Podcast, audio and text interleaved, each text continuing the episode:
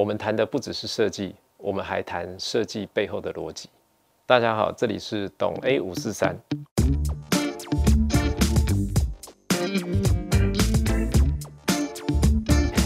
呃，有一位朋友了哈，那他他就讲说，常常非常的力不从心哦，想要凭考试，但是看书不到几分钟就看不下去，改滑手机，做自己喜欢的事情，一做又可以好几个小时。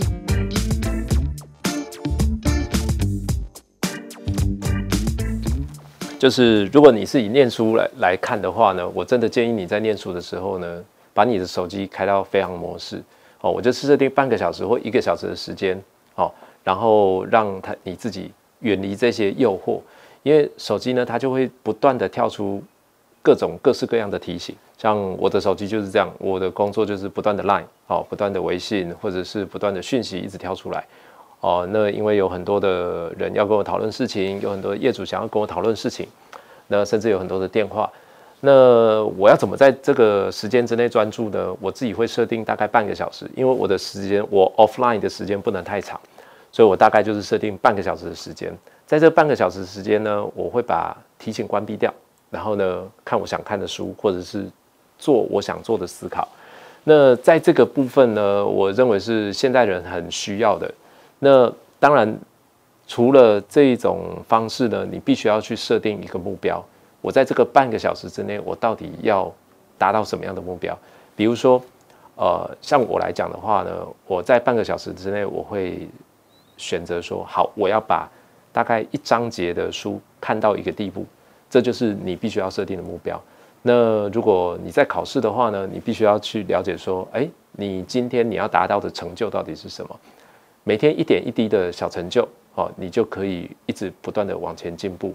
哦，像我的方式哦，我一天，比如说我自己设定先看十页，然后我明天看十一页，后天看十二页，或者是呢，我以章节来看，我今天看一大章，然后呢，我明天看一点一哦，一点二、一点三、一点四，这样一直持续的上去，这个就是我认为是一个专心很重要的方法。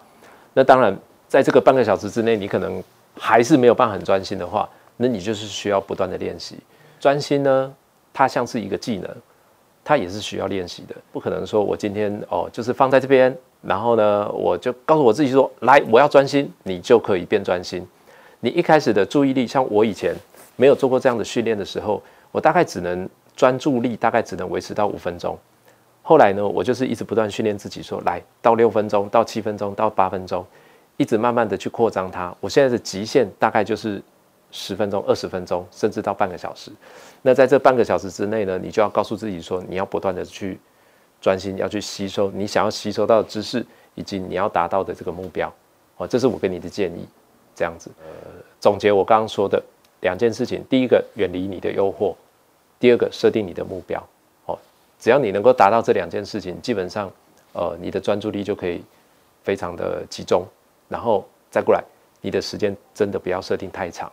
你真的不要认为你可以专注超过三十分钟，没有人能够办得到，除非这件事情你非常非常的喜欢。当然，就像你讲的，你想要做喜欢的事情，你可以维持好几个小时，就是因为在这中间，它不断的去设定一个小的里程碑，让你去能够达到这样的里程碑。那相同的，在你设定目标的时候，你也可以让这样子去做。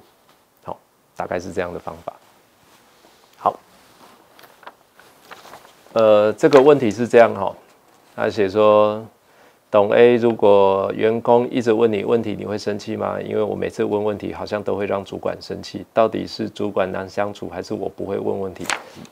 我假设你是一个不会问问题的人，那在这个不会问问题的状况之下，我们就要先来厘清什么叫做问问题。呃，我举个例子好了，我通常呢，呃，会把问题把它分成三个层次。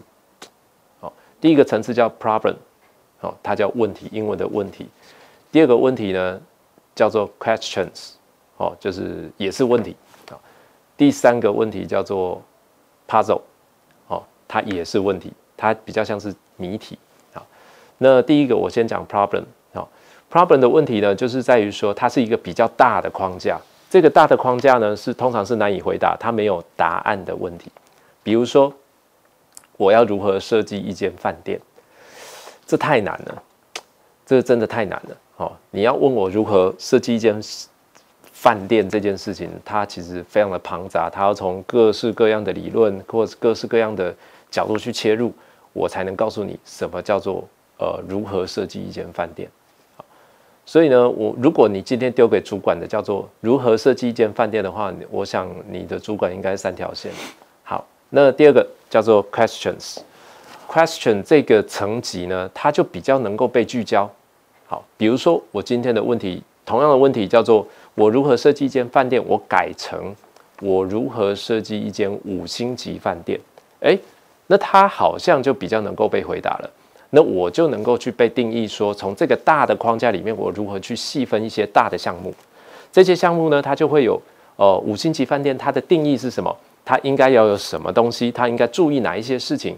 他会有一本非常厚的 guidebook，即便没有这个 guidebook，他也可以被区分说，哦，五星级饭店的感觉是什么？它大概能够呈现的形象是什么？它能够有的服务是什么？哦，这个就是我们刚刚在讲的 questions。如果你问了一个 questions，那对于主管来讲，它是比较能够被讨论的。第三个层级，我们再从这个 question 里面再去细分，叫做 puzzle，它就像是一个谜题一样。这个谜题呢，很容易的去问，叫做如果我要设计一间五星级饭店的房间，我应该怎么做？那它非常明确了。第一个，它必须要有 single，它要有 suite。它应该要有什么样的房间？好，luxury 或者是什么样的房型？那它各自的房型呢？它必须是一般的 size，还是 king size，还是 queen size，还是它的淋浴间，还是它有什么样的东西？这个是可以被讨论的。而如果你问的问题是 puzzle 的话，那他就可以有很明确的回答。那主管也可以立刻告诉你答案是什么。所以呢，呃，我常会跟我们的设计师讲，呃。你要来问我问题，请你带着你的答案来问。你要先想过你的问题是不是有解答的。如果你的问题一直停留在 problem 的状况，或者是你停留在 question 的问题的时候呢，你其实在耗费大家的时间，因为你从来没有去想过，在这中间它应该怎么被区分，怎么用逻辑的方式去做一个切割。切割出来以后呢，你才能够去得到一个比较良善的答案。主管也才能够帮你下决定，好，这是我认为，呃，你在问问题的部分，你应该要有的技巧，好，记得三个层次，第一个叫做 problem，第二个 question，第三个 puzzle，只要你能够掌握这三种问问题的方式，基本上你就不会只是一个被主管轰出去的员工了，大概是这样。